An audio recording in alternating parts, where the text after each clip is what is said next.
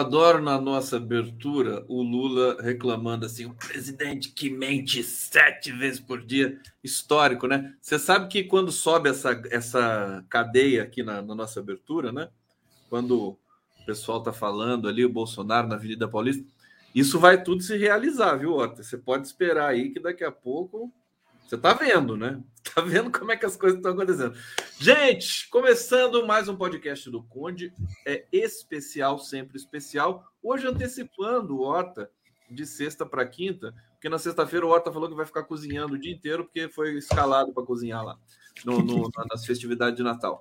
Estamos ao vivo pela TVT de São Paulo. Saudações democráticas a todos vocês, ao vivo pelo canal do Fernando Horta, para quem eu peço inscrições efusivas, canal do Conde e demais canais que nos replicam aqui no YouTube, no Facebook, no, no Twitter no Facebook. Fernando Horta, temos ministros.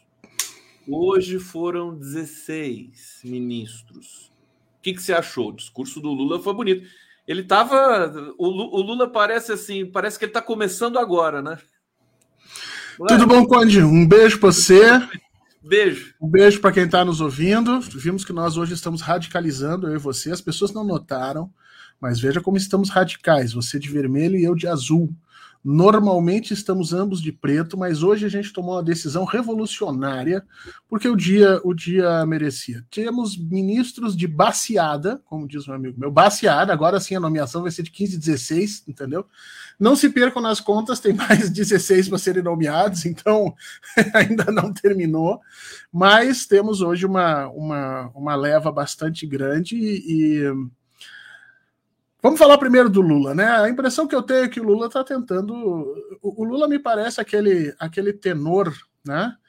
Que está tá, tá tentando. Tá, tá ali no meio de um, de, um, de um espetáculo e a orquestra está dando uma desafinada aqui, uma desafinada lá, tem um perdidinho ali, um perdidinho lá, e o tenor resolve dar uma forçada na voz para chamar atenção para ele, para o pessoal não se não se deter muito nas desafinadas, entendeu? Então isso, Lulão tá usando a voz para dizer, olha, é, ou aquele técnico que vem que vem no, no início do jogo dizer a responsabilidade toda é minha, se o time for bem, eh, vamos todos ganhar, se o time for mal, a responsabilidade toda é minha. É isso, o Lula tá chamando para ele a responsabilidade como é, como é de um presidente é, correto, eticamente decente, que é uma coisa que nós não tínhamos há muito tempo, né? Veja a diferença é, dos dois, das duas formas de tratar. Bolsonaro nunca assumiu responsabilidade por coisa alguma, sempre passou para os outros, sempre era os outros, sempre era o parlamento, sempre era o STF, sempre era a guerra. Lula não. Lula assume as responsabilidades das escolhas, mesmo que elas ali adiante venham a trazer algum tipo de problema. Tá aí, eu tava, eu falei, o Horta vai, vai, vai engatar uma, uma quinta aqui e vai continuar. Mas é o seguinte, você, qual foi a sua percepção? O Horta é sempre muito crítico, viu? O pessoal já conhece você aqui, inclusive por isso que você é tão respeitado é, entre o próprio, próprio grupo ali que está ao lado do Lula, quando o Daniel Cara é, veio falar com a gente aqui, ele disse que o grupo, o GT de educação, assistia você várias vezes e levava suas críticas ali. E hoje o Lula disse uma coisa muito importante, que eu lembrei de você até. Falou: não quero puxar saco. Você viu ele falar isso? Eu quero que vocês cobrem, me cobrem, me cobrem. Nesse sentido, você tá na primeira da fila, né, Horta? É, quando eu peguei o telefone, liguei para Lulão. Disse, Lulão, o negócio é o seguinte, homem. Estão me, tão, tão me varando aqui embaixo. Eu, eu abro a boca, os caras me vareiam. Então dá, dá uma ajeitada aí, Lulão. Disse, deixa comigo, Fernando, deixa, deixa comigo, comigo. você, você, viu que a, a, voz dele agora tá aveludada, rapaz. O, o a é, cirurgia lá, acho que o pessoal lá pessoal passou um negócio ali, um mel, alguma coisa. Ele, ele tá falando assim, daqui a pouco ele tá cantando esse homem, não é possível. É, eu tô dizendo, entendeu? Aqui, Frank Sinatra, o quê? Nós temos Liz Inácio. Liz Inácio tá pegando e usando a voz. Não, não é, é, importante essa, essa afirmação dele para lembrar as pessoas que nós somos de esquerda, tá? É importante a gente entender isso, tá? É importante a gente separar governo de partido. Governo né, é, planos, objetivos, esperanças de práticas políticas no tempo presente. São coisas diferentes, gente, tá? Não, é, ninguém, ninguém critica alguma decisão porque queira que ela dê errado. Muito pelo contrário. Se eu quiser que as coisas deem errado, eu não critico, deixo as coisas andar e as pessoas que respondam pelos seus erros. Quando você empenha de alguma forma tempo, paciência, a voz, sua cara, sua responsabilidade para fazer uma crítica, é porque o objetivo é efetivamente que uh, é, as coisas sejam o melhor, da melhor forma possível. Escuta isso aqui, o Horta, olha só. Não adianta nem tentar me esquecer. Durante muito tempo em sua vida, eu vou viver. Ah, o Lula já é locutor de Waze, né? Você sabe, né? Já tem a voz dele no Waze? Poxa, faz tempo já, já virou, tá, tá vendo. Agora, Horta, eu ia falar para você assim: a, a, a gente está percebendo, nunca montar um ministério foi alguma coisa tão, né, complexa. Porque, sabe por quê? Porque ele disse isso hoje também. A, a gente está governando antes de começar o governo. Você entendeu? V vamos falar, vamos deixar o ministério para daqui a alguns minutos. Eu quero que você fale da aprovação da PEC e desse desse terremoto que deu com o STF. Sabe uma coisa que eu não entendi ainda? Você pode me explicar, por favor? Pode fazer esse favor para mim? Que é o seguinte. Depende. Depende, né? O, o Gilmar Mendes tirou o Bolsa Família do teto de gastos, certo? Então, é, e aí o, o, o Congresso aprovou 168 bilhões fora do teto de gastos significa é, essa decisão do Gilmar significa que o Lula não vai precisar tirar dessa PEC da transição o valor do Bolsa Família, ele vai tirar de outro lugar. Quer dizer, ele ganhou mais o Bolsa Família? Você sabe disso? Então, Condão, é, aí a gente já está começando a gente já está começando a puxar, é, puxar a corda um pouco demais, tá? Vamos lá. A decisão do Gilmar Mendes é uma decisão baseada numa questão constitucional e que independe da vontade do parlamento. Vamos deixar bem claro isso, tá? O que o, o, que o Gilmar Mendes disse é: em 2021. É, é, o, o Supremo Tribunal Federal foi questionado a respeito é, é, da necessidade do Estado brasileiro de prover condições mínimas para sustentar, para sustentar, para sobrevivência da, da, da, sua população. E nós, em 2021, no STF, nós, ministros do STF, votamos por 11 a 0 de que sim, está na Constituição garantida a ideia de uma renda mínima. Então, é, o que o Gilmar Mendes disse é: se o Bolsa Família vai ser o programa que vai representar é, a atenção que a Constituição manda dar a essa questão de sobrevivência para a maior parte da população, então esses valores estão fora do teto de gastos. Não há desculpa no teto de gastos para descumprir decisão judicial. Senão ia ser fácil, né, Conde?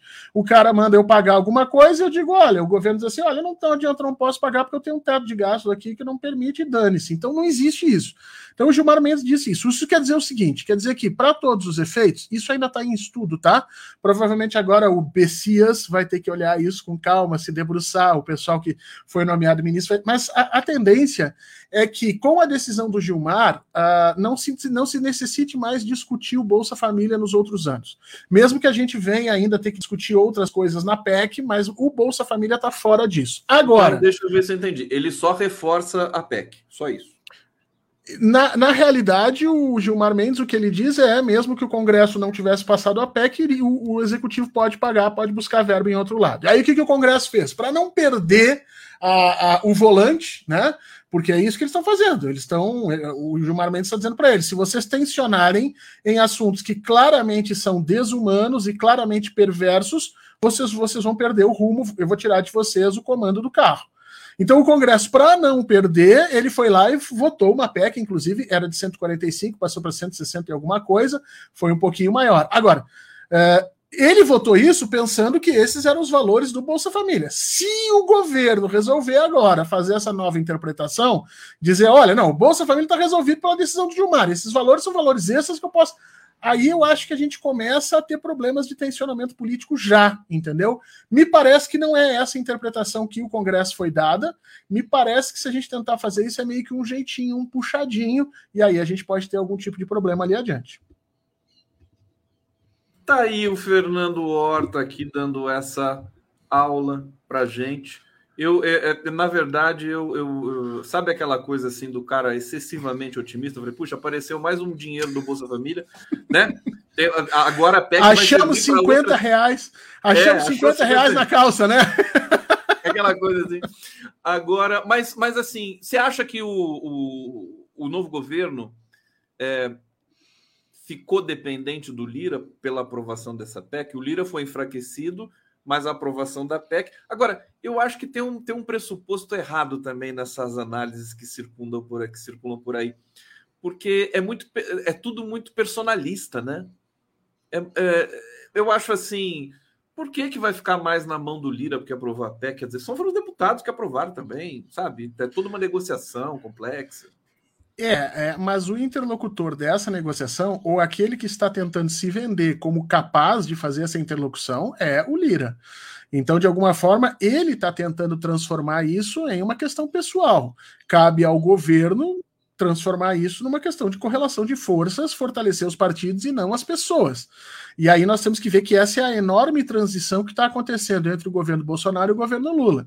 No governo Bolsonaro, as pessoas mandavam, as pessoas diziam, e ponto final. Os partidos estavam enfraquecidos. O que o presidente Lula quer fazer é voltar a fortalecer os partidos, diminuir a força das pessoas. Então, existe uma transição por baixo aí que está rolando que não vai ser fácil. Agora, essa recalibração do Lira merece, eu acho que um programa só para isso, Conde. Nós vamos ter que abrir um programa especial só para conversar sobre o Lira, porque veja, ele saiu da condição de rei absoluto do Congresso, quase vice-rei do Brasil, né, mandando e desmandando, para uma condição de um negociador extremamente fortalecido, e depois de duas decisões do STF, ele entrou em crise, gritos, desesperos, ameaças, e já na votação passada ele já se aproximou do Lula com o meu querido. Meu querido, onde você estava? E aí, sumido? Ligou para o Lula dizendo: E aí, sumido? Quanto tempo não te vejo? E agora ele percebeu que a melhor aposta política que ele tem é se aproximar de Luiz Inácio Lula da Silva e, ao invés de se tornar um entrave ao governo, a melhor aposta que ele tem para se manter com alguma posição de poder dentro da Câmara é se tornar, sim, um facilitador do governo. Então há um convite ali, aí tu veja o, como o Lulão é, é complicado. Eu tenho até medo de um dia a gente sentar para jantar com o Lulão, porque o Lulão consegue o que ele quer, rapaz. Ele vai, vai naquela conversinha ali, tá, tá, tá. ele faz vê... a gente pagar a conta fácil. E, e, se desculpar ainda por estar tá pagando. É. Oh, desculpa, eu estou pagando aqui, faz aqui. Porque a coisa, olha, a coisa tá, tá, a coisa foi muito feia. A volta que o Arthur Lira deu em, 40, em 72 horas, bem da verdade, hoje o Arthur Lira sabe que precisa ser um facilitador e já está se vendendo dessa forma. Quer dizer, já houve ali a ameaça de que né, a eleição da Câmara comece a ficar complicado, o Arthur Lira sentiu o repuxo, o STF contra ele, mediu as forças, baixou a bola, tomou uma maracujina e aí resolveu facilitar com o Lulão. Se você me perguntar assim, ah, mas não é bom um Arthur Lira assim, super querido, cicerônio, né? Cicerônio das vontades e tal. Não, não é, tá? O Arthur Lira é uma cobra, O Arthur Lira, ele hoje está fazendo isso e amanhã, quando você vê, você acorda com uma cabeça de cavalo na cama, que nem aquela cena do Poderoso Chefão. Tá?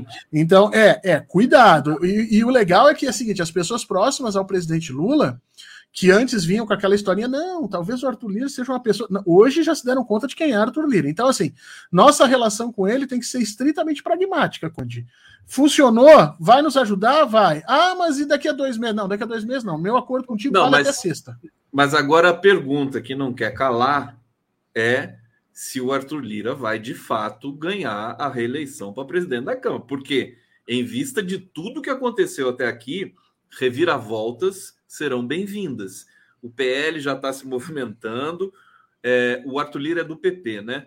É, eu acho que se, se o PT se, se, é, se, algum se algum integrante do PT é, se lançar à presidência da Câmara, eu acho que vai ser um, um erro terrível. Não sei o que, que, você pensa sobre isso. Ah, tá. Não, tem razão. No PT não, é? não tem que lançar nenhum candidato, não.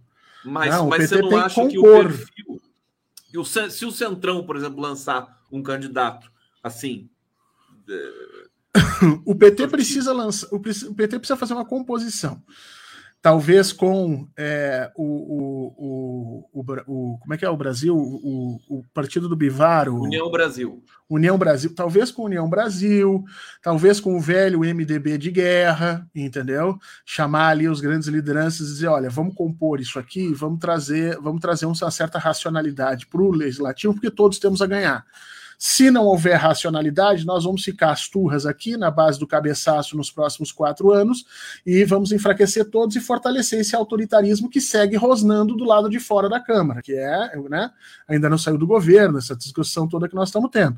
Então eu tenho a impressão que o PT não pode lançar candidato próprio, mas tem que articular sim uma candidatura diferente da do Lira por fora mas o presidente Lula vai seguir nessa história de responder os telefonemas do Lira dizendo: pô, sumido, não, que isso, tô sempre aqui, tava só tomando uma cerveja. Que saudade sua, como é que tu tá? E terminar, sempre tem que terminar a conversa dizendo: te ligo, hein? Uma hora dessa a gente se vê. O fato de o Lira ter essa rixa com o Renan Calheiros e o Lula apare... Bom, o Lula é muito ligado ao Renan Calheiros, tanto que vai indicar o Renan Filho. Aliás, deixa eu refazer aqui a pergunta para você, que é o seguinte: hoje foi o anúncio de ministros é, de, de, uma leva mais progressista, evidentemente. Silvio Almeida, Daniele Franco, aliás, bonita Daniele Franco, né? Irmã da, da Marielle, sendo nomeada para essa secretaria de igualdade racial, muito simbólico. Eu estou com uma foto aqui do Stucker é, é, que é tocante. O Lula está com uma expressão triste, assim, mas forte. E Bom, Margarete Menezes, né? Aí você tem já, né? São, foram seis mulheres num, num conjunto de 16 indicações. É, e para a semana que vem vai ficar esses partidos que são mais à direita, tipo União Brasil, MDB, a própria Simone Tebet não foi descartada ainda, embora o Wellington Dias tenha assumido o Ministério do Desenvolvimento Social, que a Tebet queria. Você sabe que a Tebet está cotada para assumir o meio ambiente, né? Sabia disso? É, vamos conversar isso com calma. É, tem várias coisas para a gente mencionar aqui. A primeira é que, como vocês estão vendo, é, muita gente vai reclamar, e vocês vão ver isso a partir de agora, agora de noite já vai começar, que essa nomeação ela não tem cara de frente ampla, né? Essa nomeação é essa nomeação é tem cara nossa, né? É, frente ampla da esquerda, é aquela coisa assim, eu vou da, eu vou da esquerda para a esquerda, bem amplo. É, então muita gente vai questionar isso aqui. Tá? É, aqui alguns pontos importantes a gente colocar, quer dizer, a vitória do Wellington Dias no desenvolvimento social é efetivamente um problema político ali adiante, porque a Simone Tebet pensava nesse, nesse ministério, mas esse ministério é central, é o ministério que gerencia o Bolsa Família e os programas sociais, portanto, não deixar com que esse ministério ficasse na mão de uma figura política forte que pudesse, ali em 2024, vir, 2026, vir a, a, a requisitar algum tipo de posicionamento político mais drástico contra uma reeleição do Partido dos Trabalhadores é importante, ela é estratégica. Então é uma vitória aqui importante, né? É, não gostei da nomeação do Geraldo Alckmin para a indústria e comércio e vou explicar por quê. Ministro é uma coisa que a gente tem que nomear podendo demitir, tá? Tem que ficar isso muito claro para as pessoas. Ministro é uma coisa que você precisa nomear e na mesma, na mesma condição que você pode demitir, porque amanhã pode fazer uma bobagem ou você ser pressionado de alguma forma e você precisar demitir. Já o Geraldo Alckmin você não tem como demitir, ele é vice. Só, fazer um parêntese, o Lula já, já, já é experiente nisso porque ele nomeou o Zé Alencar para o Ministério da Defesa e creio, não me lembro, mas acho que ele foi, ele saiu, ele foi exonerado em algum momento. É, uh, não, claro que você pode exonerar. A, a, Dilma tinha o Temer nas relações institucionais, se não me engano, um momento, entendeu? A questão, é, a questão é que o custo político de você exonerar um vice, porque quando você exonera um ministro, ele vai para casa e acabou. O vice é como se você né, brigasse com a esposa. Né? Briguei com a mulher. Eu posso brigar? Pode, mas tem um custo. Você vai passar algumas semanas dormindo no sofá. Então, assim, é, não gosto muito. Agora, é, é, me parece que ali estava difícil, né? Um nome é, nós tínhamos tentado o, o, o, o filho do, do ex-vice-presidente Zé Alencar. Sim, o. Como é que é o nome dele? O... José. José. É, daqui a, daqui a Bom, pouco me vem eu, o nome dele. É, eu vou lembrar que ele não aceitou, né? Ele, não, é, porque ele, tá, é. porque ele tá com um monte de problema lá na, na, na Fiesp, né? Estão tentando dar um golpe nele, aquelas coisas Josué todas. Aí Gomes. depois. Josué, Josué Gomes, isso. Aí depois se tentou o Steinbrück, parece que o Steinbrück também não aceitou, mas era, eu tenho a impressão que era para o presidente Lula ir para os industriais no Nordeste. Se na região Sudeste está havendo uma certa oposição, porque a gente não sabe, mas vamos para o Nordeste, vamos buscar uh, lideranças industriais em outros lugares do Brasil.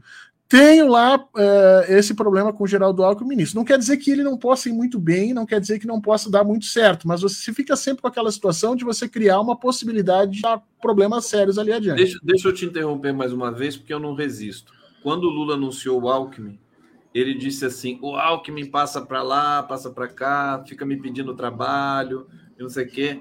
Aí eu falei, deixa eu deixar esse cara ocupado, senão ele vai me dar trabalho. Entendeu? Olha, o Lula, assim, ele não, o superego não existe mais. Ele fala o que dá na telha dele mesmo. Né? É, vai me dar trabalho eh, e as pessoas podem interpretar isso de todos os sentidos possíveis, né? Nós temos uma história no Brasil não muito airosa com os vices. Então, bom, deixa o vice lá sentado, né, eh, organizando isso. Então, esse é o outro ponto. Margarete Menezes nós já tínhamos falado, né? É, o nome é um nome que carece um pouco. Eu acho que a Margarete Menezes, a Aniele Franco, quem mais que a gente tem aqui que dá para falar disso? Uh, o próprio Silvio Almeida, são ministros de uma representatividade muito grande, mas que nós vamos ter que olhar agora a capacidade que eles têm exatamente de botar as coisas, fazer as coisas funcionarem, tá? São nomes importantes, nomes que têm contribuições individuais é, muito importantes, mas parou por aí, não tem muita experiência e lastro político, não conhece a experiência da máquina pública, não tem é, é, o traquejo de como fazer essas coisas funcionar, então é, é, precisa, precisa se avaliar daqui a um tempo como é que esses nomes vão andar. Né? Já é, o Camilo Santana, eu acho um, um, problema sério que a gente criou ali. Eu preferi o Camilo como senador, já coloquei isso aqui. Não vejo grandes vantagens em se ter o Camilo como ministro e não a Isolda. É, não gostaria de ver a, a, Isolda no, como ministra no Ministério da Educação por causa da proximidade com a, a Fundação Lema. Não gostaria da Fundação Lema próxima do Ministério da Educação. Mas uma vez que essa tenha sido a decisão, então não vejo por que não botar a Isolda e colocar o Camilo Santana. Não vejo diferença nisso, nós criamos problemas ali, inclusive com as mulheres. De qualquer forma, e o Camilo tinha uma função essencial, tem uma função essencial, no meu entendimento, dentro do Senado, que já já a coisa vai começar a ficar difícil por lá. Mas, de qualquer forma, está é, tá a decisão tomada e nós vamos ter que resolver isso. Uh, só para terminar essa primeira volta, sinto que nós teremos problemas em ciência e tecnologia. Tá? Vamos ter problema sério ali com a nomeação da Luciana, porque ciência e tecnologia é, uma, é um local chatinho, viu, Conde? É, um, é uma gente xaropinha, é uma gente, é uma burocracia complicada. É, eu sei porque eu fui treinado, conheço, mexi nisso, quer dizer, é uma galera que é muito abnegada, é uma galera que trabalha muito, mas que tem os seus trick-tricks, entendeu? E a Luciana é, não é do meio científico, então. Eu, eu, eu, bom, eu não conheço a fundo aí a Luciana, presidente do PCdoB, mas ela foi uma pessoa tão, tão ligada à campanha do Lula. Agora, uma coisa é verdade também, né, Horta? é, se você não, não arriscar também, às vezes, quer dizer, você não monta o ministério, né? Você tem que, você tem que arriscar às vezes. Você tem, acho que você tem uma cota, assim, né? De, de, não, de você e pode dar muito certo, quer dizer, a, a, Luciana pode surpreender, de repente. Não, pode. Não, veja, o que eu estou dizendo aqui, temos problemas na relação da Luciana com a burocracia do Ministério, tá? É, vamos, vamos, lembrar, acho que eu já lembrei em algum momento atrás, o IPEA, o Instituto de Pesquisas Econômicas Aplicadas, tem o mesmo perfil do pessoal que trabalha com, com ciência e tecnologia, né? É um perfil é, de funcionários públicos muito, é, muito bem formados, com doutorado, com mestrado, e vivem muito dentro desse simbólico, títulos, teses e tal, né? E aí, quando o Bolsonaro resolveu nomear um imbecil qualquer para presidente do IPEA, era uma criatura que, se não me engano, não tinha nem mestrado ainda, ah, o órgão se revoltou, dizendo: não, não, aqui não. É, é esse tipo de coisa que eu digo que pode vir a acontecer, entendeu? A Luciana, ela foi, se não me engano, ela participou das comissões no Congresso de Ciência e Tecnologia, mas uma coisa é você participar de comissões de discussão sobre ciência e tecnologia. Outra coisa é você estar dentro de um órgão cuja função é o desenvolvimento efetivo dessas diretrizes. Não é a mesma coisa, e, eu, e, e é um órgão muito, muito complexo, é que nem o Itamaraty, entendeu? Se você chegar lá para o Ministério das Relações Exteriores e resolver nomear é, é, o Conde, por mais que todo mundo ame o Conde, vai ter gente que vai olhar para você e dizer, não, você não é, você não é embaixador, né, você não é diplomata, você não tem forma. Então, assim, tem muito isso no, no, na ciência e tecnologia, tá então ali acho que, a gente vai, vai ter algum problema. Resistências. Vai, vai enfrentar resistências na máquina, na máquina burocrática. E é uma galera, Conde, que está muito machucada tá? A bem da verdade é isso. Os últimos seis anos machucaram demais o pessoal da educação, saúde, ciência e tecnologia. Então é um pessoal que está precisando não só de novos ares, mas está precisando também de eh, eh, se sentir mais legítimo, se sentir mais importante, se sentir com missões importantes.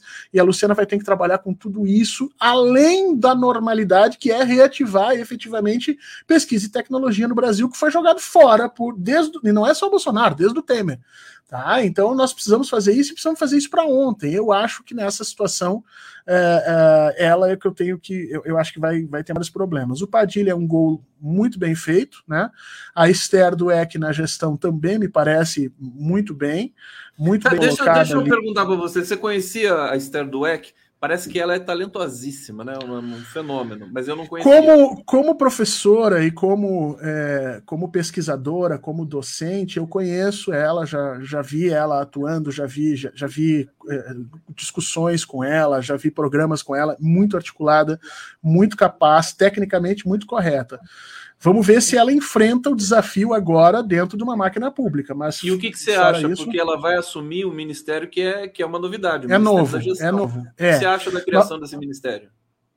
Eu, eu tenho. É, nós vamos ter. Isso é o fracionamento do super Ministério da Economia, né? O Ministério da Economia você dividiu, voltou a ser economia de um lado, depois você vai ter indústria e comércio planejamento e gestão, né?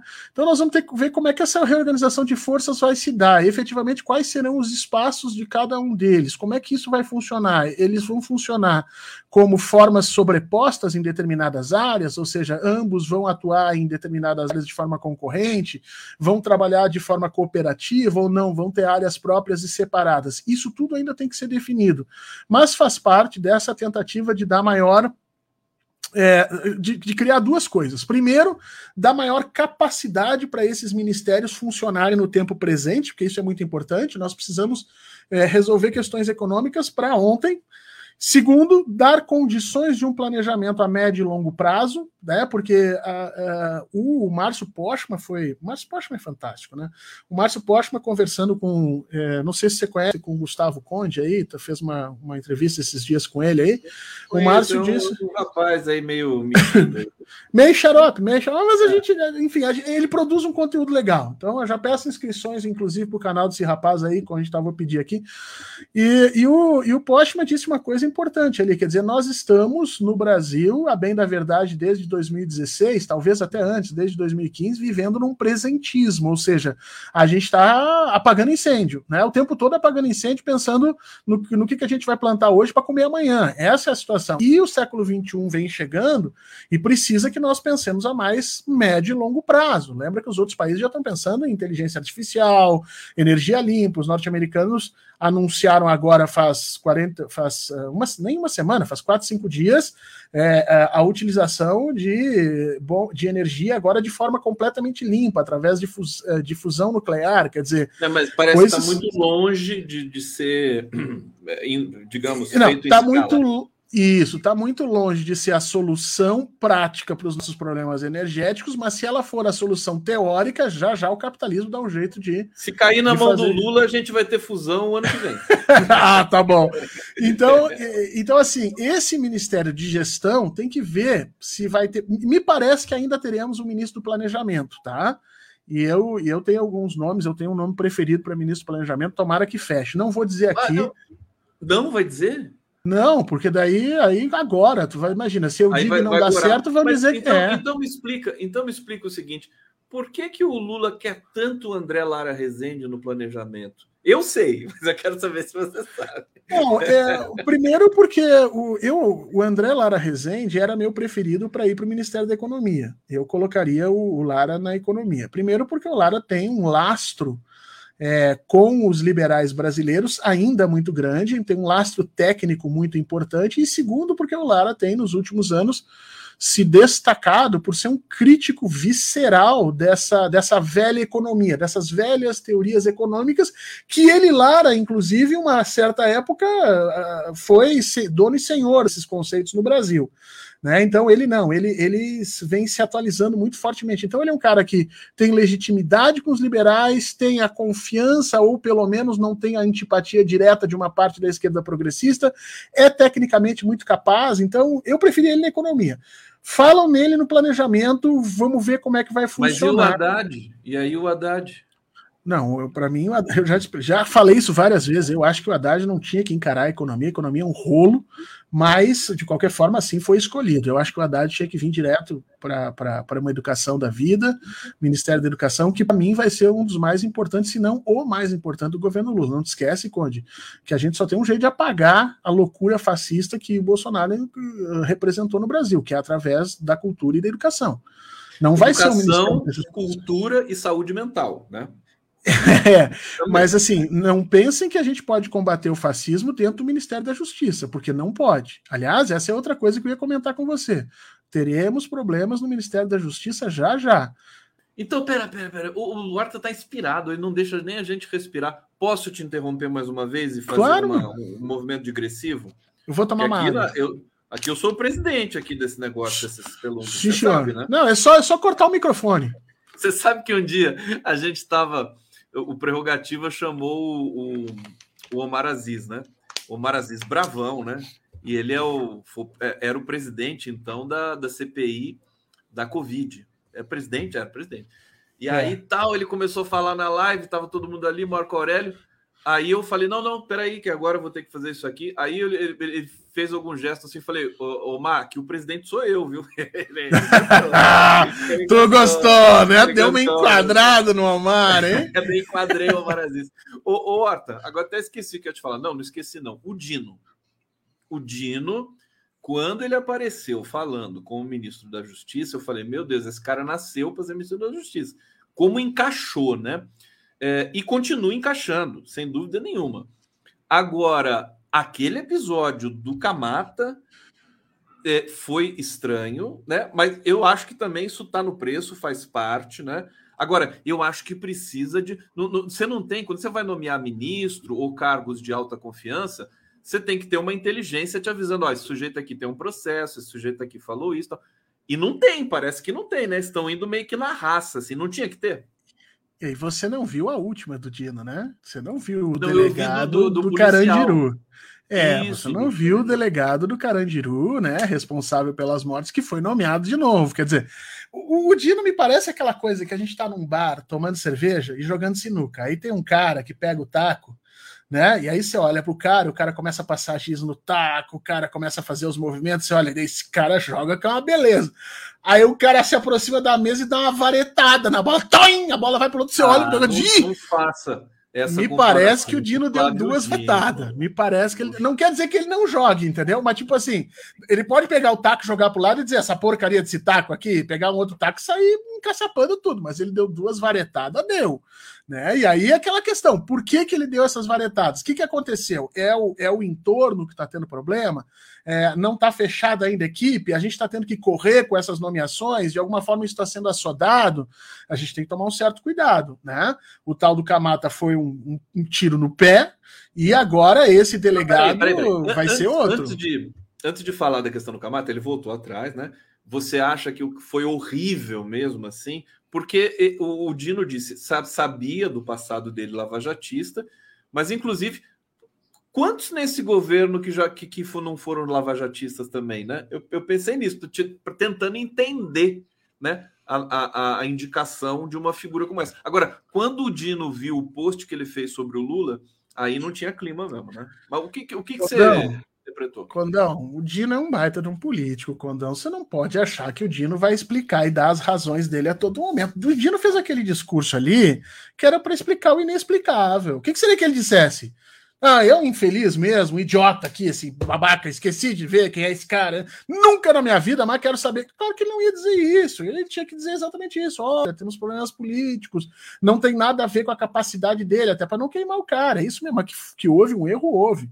E é um erro violento. Conde, não se pode nomear lavajatista. Não é, não, não há condições. Sabe por quê? Porque a premissa da Lava Jato é que se pode usar a justiça como forma de me mecanismo político, como forma e ação de mecanismo político. E lavajatista é arrependido? Não, nem arrependido, nem desarrependido. Porque não, o Randolph não. é um. O Randolph foi um político. O que, se, é que se, é, foram políticos que se associaram a esse pensamento e que eu tenho severos problemas com relação a isso. Porque mostra que a sua capacidade de julgamento não estava muito correto. Agora, você tem um agente da lei ali dentro, é diferente. Uma coisa, Conde, eu chegar para você e dizer assim: ah, é, eu gosto de futebol, eu assisto futebol e tal. Bom, eu assisto, eu sou um cara, eu sou um diletante, eu tô ali, eu concordo ou discordo e tal. Outra coisa é eu ser um jogador de futebol, né? Eu tenho uma outra relação com aquele objeto que eu tô tratando. Então, esse é o ponto, né? Uma coisa é você ter um lavajatista que era um jornalista, que era um político. Mesmo os políticos eu tenho certo, certa restrição, sim, inclusive com o Randolph, tá? É, eu entendo que uma pessoa que não tem muita formação tenha caído no conto da Lava Jato, eu entendo. Agora, uma figura que é senador da República, eu não entendo. Quer dizer, houve uma escolha política ali muito clara, mas isso a gente vai ver mais adiante como é que vai funcionar. Agora, não dá para a gente tratar lavajatista como se é, eles pudessem se prender. Não lavajatista não se arrepende. É uma premissa de interpretação dos poderes completamente equivocada. Prerrogativas foi com tudo.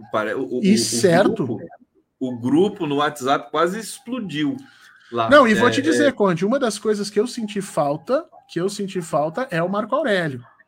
Tá, eu pois é. acho, é. eu acho que é, eu acho que o prerrogativas a menos que ele vá me dizer que vai nomear o Marco Aurélio para o ministro do STF, né? Porque o Lulão pode chegar para mim e dizer: Fernando, fique tranquilo que Marco Aurélio vai ser nomeado aí. É, a menos que isso, eu acho que o, o Prerrogativas precisa ser, de alguma forma, aqui eu, é, eu acho... prestigiado nos próximos ministérios. Claro, ou pelo menos claro. uma secretaria importante. Não, mas ele está prestigiado. O Arruda Botelho é do Prerrogativas e é secretário nacional de Justiça. Agora, o, o prerrogativo, quer dizer, a, a, o, o, Marco Aurélio é o idealizador e tal, é o cara que correu. Eu acho que, sinceramente, se dependesse só do Lula, o Marco Aurélio seria o, estaria ali próximo do Lula. Agora, você percebeu que montar não, um ministério precisa. é uma coisa Não, maluca. é muito difícil, mas há espaço e acho que precisa colocar. Porque, outra coisa, Ministério da Justiça, tá? Teremos problemas no Ministério da Justiça também. Ah, é, se você olhar os nomes que foram nomeados até agora, são todos maravilhosos. Eu adorei cada uma das nomeações e comemorei cada uma delas. Mas quando você olha no conjunto, é uma transformação muito grande para um ministério que trabalha com uma questão extremamente conservadora. Você vai ter a Tamires, que é uma mulher negra, extremamente competente que vai lidar aí com as questões de segurança no Brasil inteiro. Quer dizer, vai sentar na mesa com um coronel da brigada branco é, que adora espancar gente negra aí pelas cidades e ele, ela, ela é superior hierárquica a ele. Como é que essas forças vão lidar com isso? Você está entendendo o que eu estou te dizendo? As nomeações elas não estão equivocadas. O problema é que a gente está tentando fazer transformações muito rápidas e essas instituições, essas burocracias, elas vão responder. E isso é problema político para daqui a um pouquinho, ali na frente. Horta, mas a gente, eu acho que assim, né?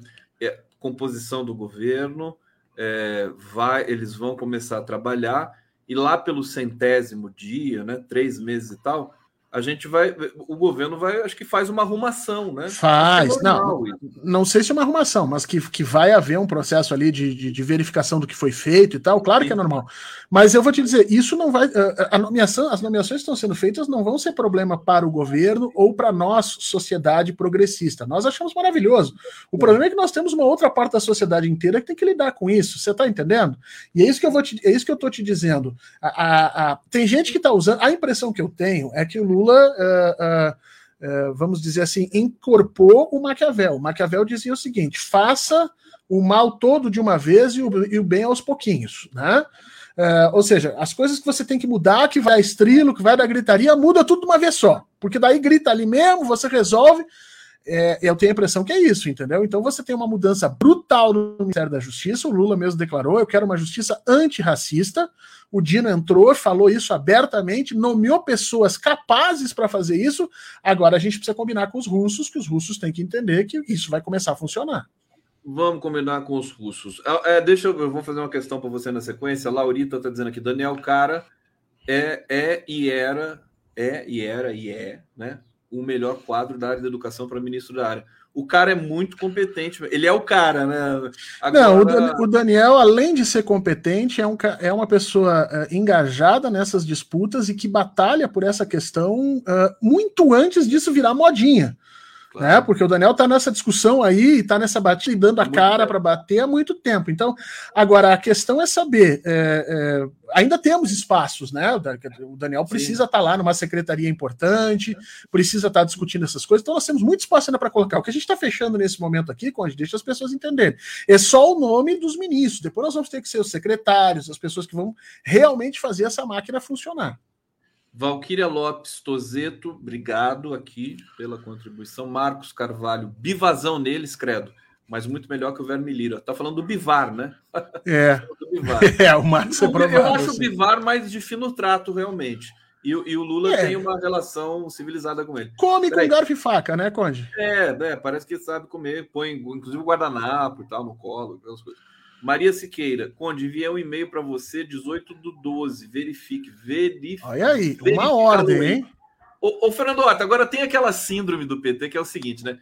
Se, se, a gente assopra, o pessoal reclama. Se a gente morde, também reclama. Porque assim, é, se você faz essa coisa maquiavélica, né?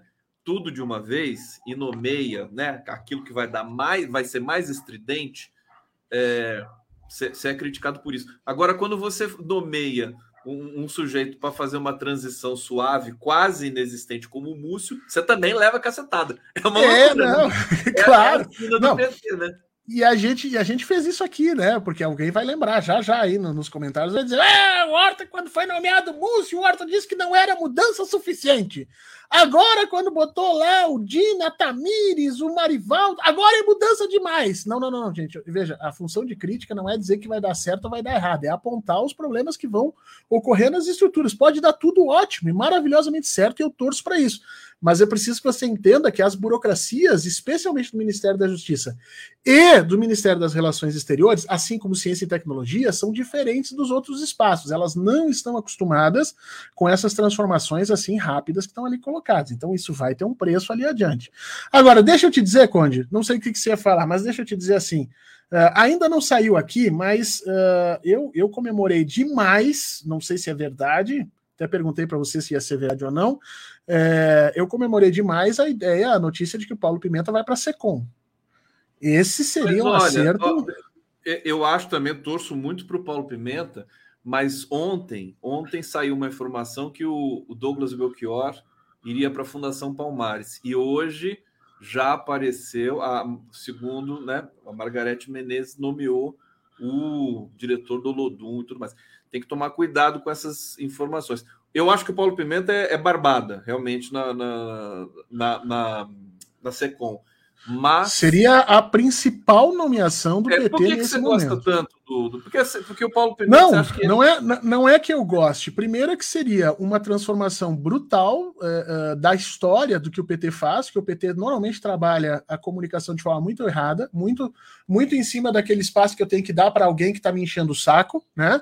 Eh, e o Paulo Pimenta não faz parte desses grupos, é uma pessoa ligada à comunicação, uma pessoa que entendeu como é que funciona as estruturas de rede já há algum tempo e que vem combatendo internamente esse, vamos dizer assim, essa, esse imobilismo do Partido dos Trabalhadores com relação à comunicação. E ressalto, Conde, ressalto, assim como é, economia e educação, no meu entendimento, são os dois pontos que vão levar o governo do PT ao sucesso ou ao fracasso, eles dependem necessariamente de uma comunicação. Nós precisamos ter planos de comunicação efetivos, senão você pode botar, Conde, Olha, o Silvio na, na, na área do meio dos direitos humanos, como foi colocado, e se você não fizer uma comunicação decente, não vai fazer diferença nenhuma.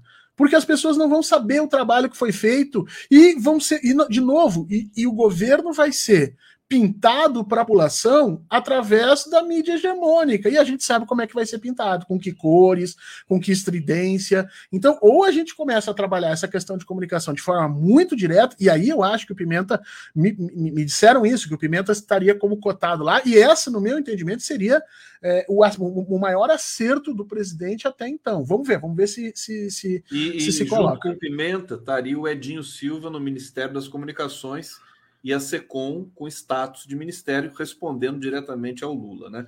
Eu acho que. Agora, eu, eu acho que uma análise que é importante que você poderia nos brindar aqui é, é fazer um balanço é, de toda essa, é, essa, dança da composição, porque a gente está às vésperas de um novo governo Lula que não vai ser, é, por mais que se tenha nomes do ministério do governo Lula 1 e 2, vai ser completamente diferente do governo Lula 1 e 2. É, com força, né, com a, a própria estrutura part, político-partidária mudou, né, mudaram, mudou a situação econômica do Brasil.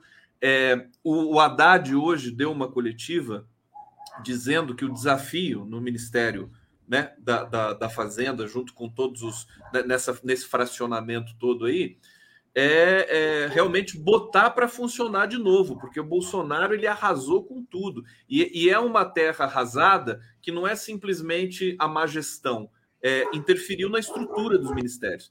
É, com, com, base nisso e com to, todos os desafios que tem pela frente de ter resultado rápido, eu sinceramente, e aí passo para você, eu, eu acho que o Lula vai começar muito forte, muito bem. É, porque, porque eu acho que o Brasil não aguenta mais, né?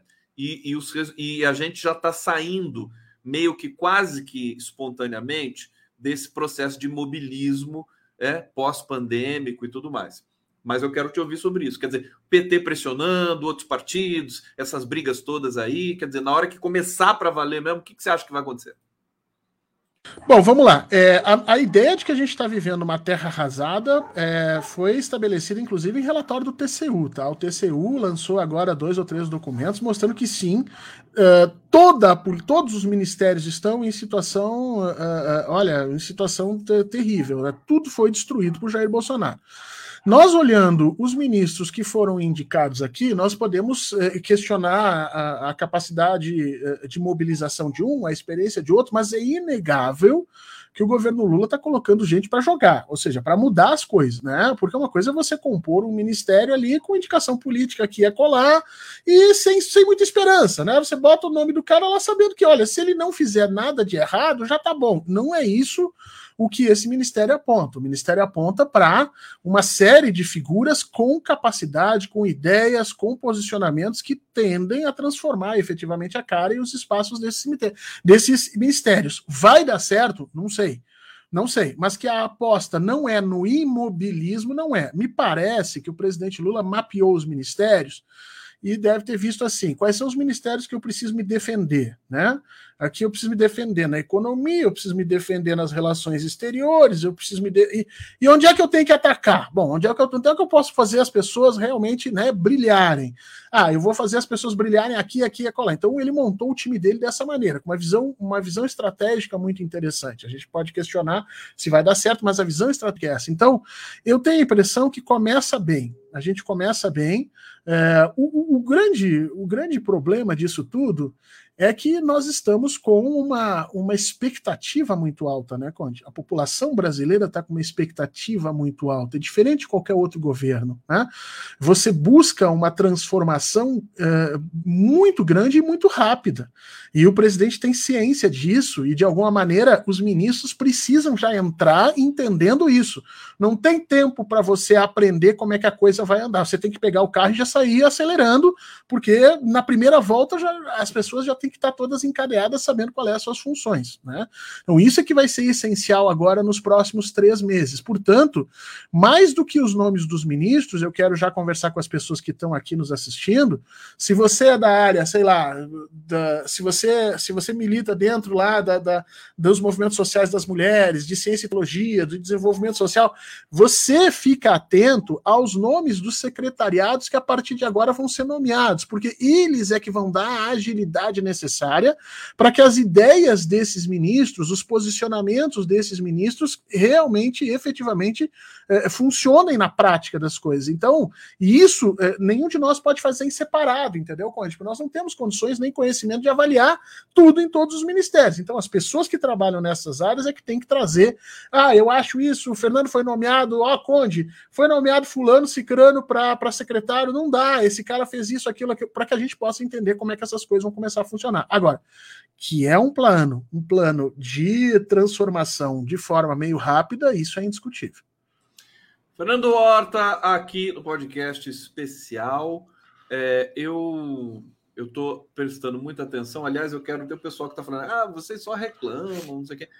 É, é aquilo que o Lula falou hoje. É, é, ele não quer puxar saco, ele não quer. Agora, é claro, é claro e eu sei que você também tem essa posição, Horta, a gente tem de. É, eu estou falando a gente, porque é a sociedade brasileira inteira. Não vamos pensar assim, ah, o Lula que governe e a gente fica aqui, né? Assim, né? É a sociedade inteira. Inclusive, a gente pode promover mudanças é, muito relevantes, né? É, ajudar o governo a governar. O Lula pediu isso, né?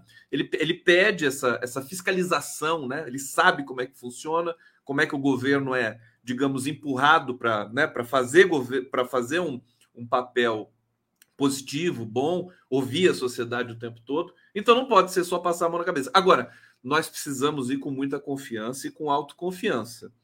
Esse ponto psicológico é fundamental.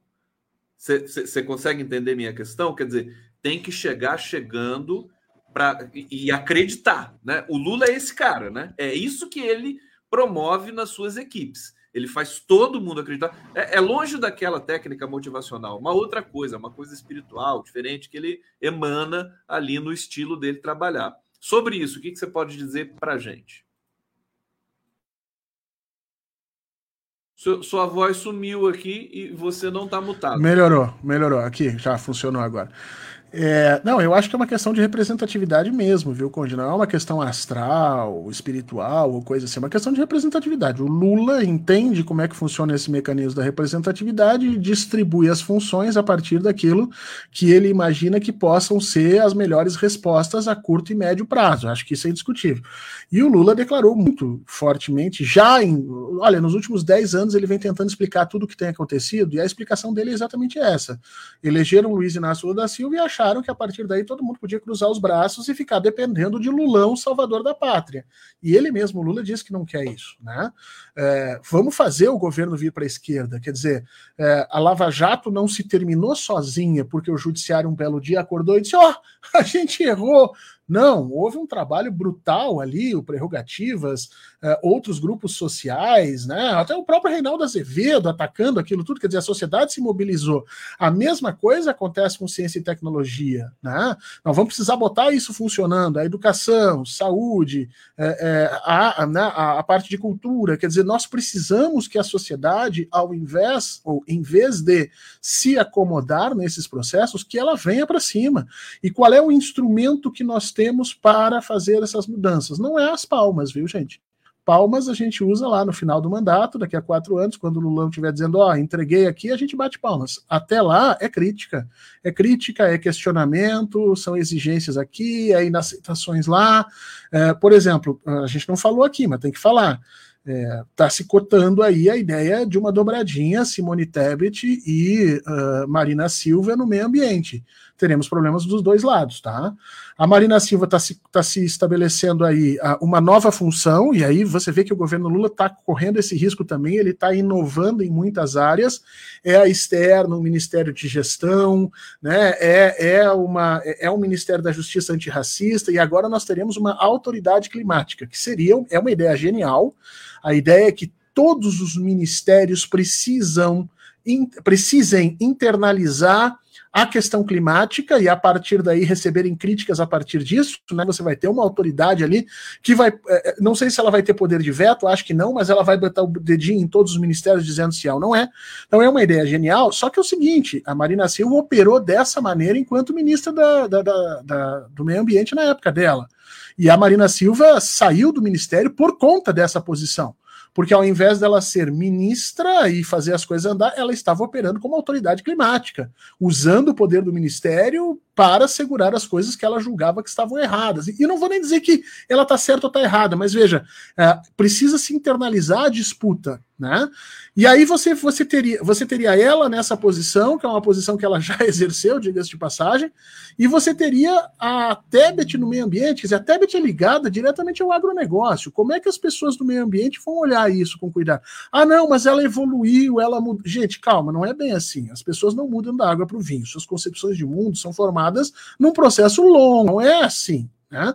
Então, como é que o, o, pessoal, como é que o meio ambiente mesmo, o pessoal que é abnegado, aquela galera que. Não, né? parece, parece que a Tebet ficou muito amiga da Marina Silva, mas é aquela coisa, porque ficou amiga, vai fazer, vai comer. Não, é, e, e, uma coisa, uma coisa é você ter. É, uma coisa é você ter duas mulheres inteligentes, capazes, politicamente colocadas, interessadas, é, mas outra coisa é elas funcionarem em sintonia, uma terceira coisa é elas funcionarem em sintonia, sintonizadas com uma ideia de governo. Essas coisas não são assim simples, tá? Então tem muita coisa para andar ali no meio ainda, e, e, eu tenho a impressão seguinte.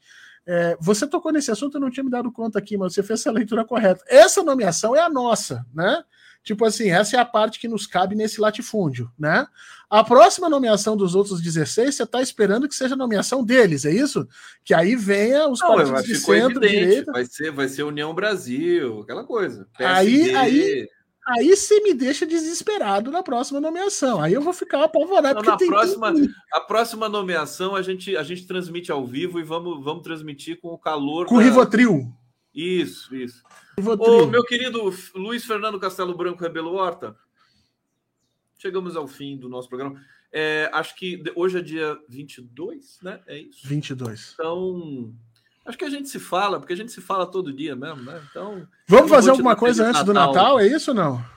Hã? Vamos pensar, vamos pensar alguma coisa no Natal ou antes do Natal ou não? o, cara, o cara, ficou viciado, viu? Na minha época, quando ele, quando ele começou a fazer comigo, que não, YouTube, tá? Agora virou um influencer aí. Tá? Não, é, é, é, é, como diz um amigo meu, já que lá tá, deixa que lateje, entendeu? Já que estamos aqui mesmo, vamos embora.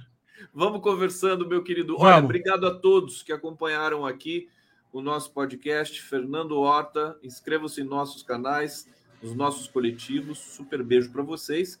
E daqui a pouco eu vou conversar com o Nassif, às 20 horas. E às 23 tem La Live del Conde. Você viu que o, o, o, cara que substituiu o Camata na Polícia Rodoviária Federal é, é um comunista. Não, eu vi, o teu, é, eu vi o teu programa antes, você já tá jogando contra o cara, né? Você só faltou botar a foto do Fidel do lado dele. Imagina que desespero. Cara, é o próprio Fidel Castro na Polícia Rodoviária Federal. Valeu, gente. Beijo, Conde, beijo pra você. Abraço.